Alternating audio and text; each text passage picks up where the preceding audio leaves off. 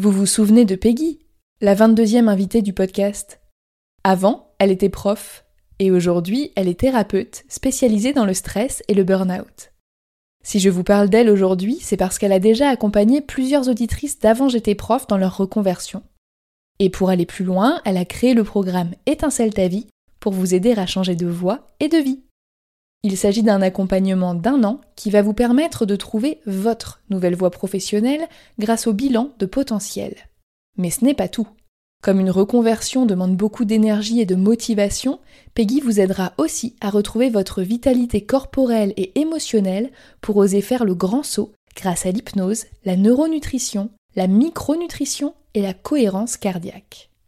C'est ce qu'elle appelle l'accompagnement tête, cœur, corps.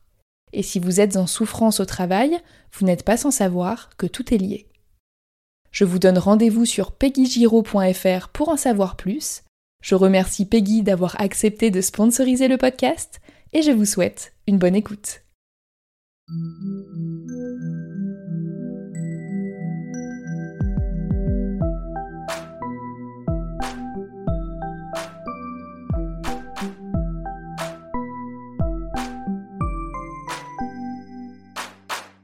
Bienvenue sur Avant j'étais prof, le podcast des enseignantes et enseignants qui ont osé la reconversion je m'appelle Florence, j'ai été professeure des écoles pendant 6 ans et j'ai créé cette émission en 2020 pour me motiver à quitter un métier qui ne me convenait plus. Aujourd'hui, je suis rédactrice web SEO à mon compte et j'ai conservé ma casquette de podcasteuse. À travers cette quatrième saison, j'ai décidé de partager avec vous un dimanche sur deux des parcours aboutis de professeurs reconvertis. Pour vous aider à patienter jusqu'à dimanche, voici un extrait du prochain épisode. Pour la petite anecdote, le jour où je me suis rendu compte que vraiment j'allais me reconvertir, c'est que j'étais remplaçant donc TRS dans une classe euh, de CM1, CM2, euh, et, l'enseignant titulaire euh, qui était, lui, il faisait une décharge de direction la journée où moi je prenais sa classe. Et le soir, il revient dans sa classe et il me dit Alors, t'as pris du plaisir? Et je, lui dis Bah oui, ça s'est bien passé, j'ai fait ce, qui était, ce que j'avais prévu, donc oui. Puis il me dit non, non, mais je t'ai pas demandé si, tu avais réussi à faire ce que tu avais voulu, mais est-ce que tu as pris du plaisir aujourd'hui à enseigner? Est-ce que ça t'a fait. J'ai une pause comme ça et je me suis dit, ben, je, je crois pas en fait. Ouais, j'ai travaillé, j'ai fait, fait ce qu'il fallait, on a, on a, appris des trucs ensemble, mais, euh, mais est-ce que j'ai pris du plaisir? Ben, je, je crois pas en fait. Et, là, ça a été vraiment le moment où j'ai réalisé, et à chaque jour, je me suis posé la question. Et, euh, et finalement, les, les moments de bonheur n'étaient pas forcément liés à l'enseignement, mais plutôt aux relations avec les gens, le fait d'autres choses en fait que j'essaye de récupérer maintenant euh, dans, dans, mon autre métier. Mais, euh, mais c'est vrai que voilà, c'était ce moment-là, je me suis dit, aïe, il y a peut-être quelque chose qui va pas. Je trouve ça euh, à la fois dur parce que du coup, tu t'en rends vraiment compte et tu n'avais peut-être pas prévu de te poser cette question à ce moment-là, dans ce contexte-là. Et à la fois, je trouve ça beau parce qu'il y a quand même quelqu'un, un collègue, le directeur de ton école, qui s'est vraiment posé cette question-là et c'est rare de demander ça à quelqu'un, surtout quand tu connais euh, le rush que ça peut être dans une école. Après une journée de classe, chacun a sa journée euh, dans les pattes, lui de direction, toi d'enseignement. Ça pourrait très bien être euh, c'est bon, t'as fait tout ce qu'il y avait à faire, bah, bonne soirée à demain, tu vois.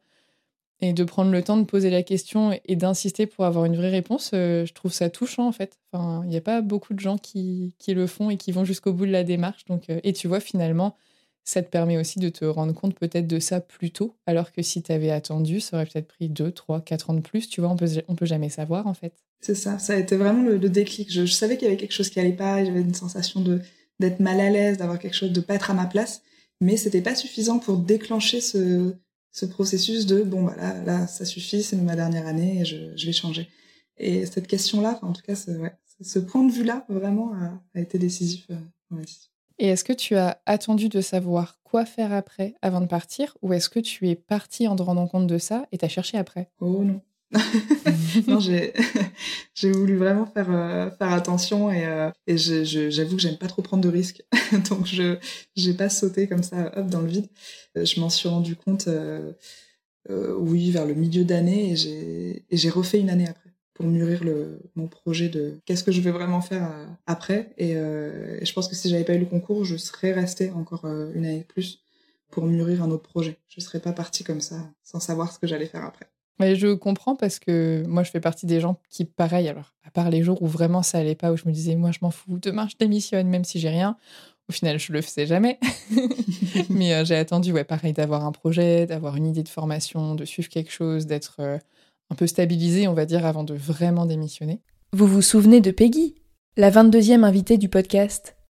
Avant, elle était prof, et aujourd'hui, elle est thérapeute spécialisée dans le stress et le burn-out. Si je vous parle d'elle aujourd'hui, c'est parce qu'elle a déjà accompagné plusieurs auditrices d'avant j'étais prof dans leur reconversion. Et pour aller plus loin, elle a créé le programme Étincelle ta vie pour vous aider à changer de voie et de vie. Il s'agit d'un accompagnement d'un an qui va vous permettre de trouver votre nouvelle voie professionnelle grâce au bilan de potentiel. Mais ce n'est pas tout. Comme une reconversion demande beaucoup d'énergie et de motivation, Peggy vous aidera aussi à retrouver votre vitalité corporelle et émotionnelle pour oser faire le grand saut grâce à l'hypnose, la neuronutrition, la micronutrition et la cohérence cardiaque. C'est ce qu'elle appelle l'accompagnement tête, cœur, corps. Et si vous êtes en souffrance au travail, vous n'êtes pas sans savoir que tout est lié. Je vous donne rendez-vous sur peggygiro.fr pour en savoir plus je remercie Peggy d'avoir accepté de sponsoriser le podcast et je vous dis à très bientôt.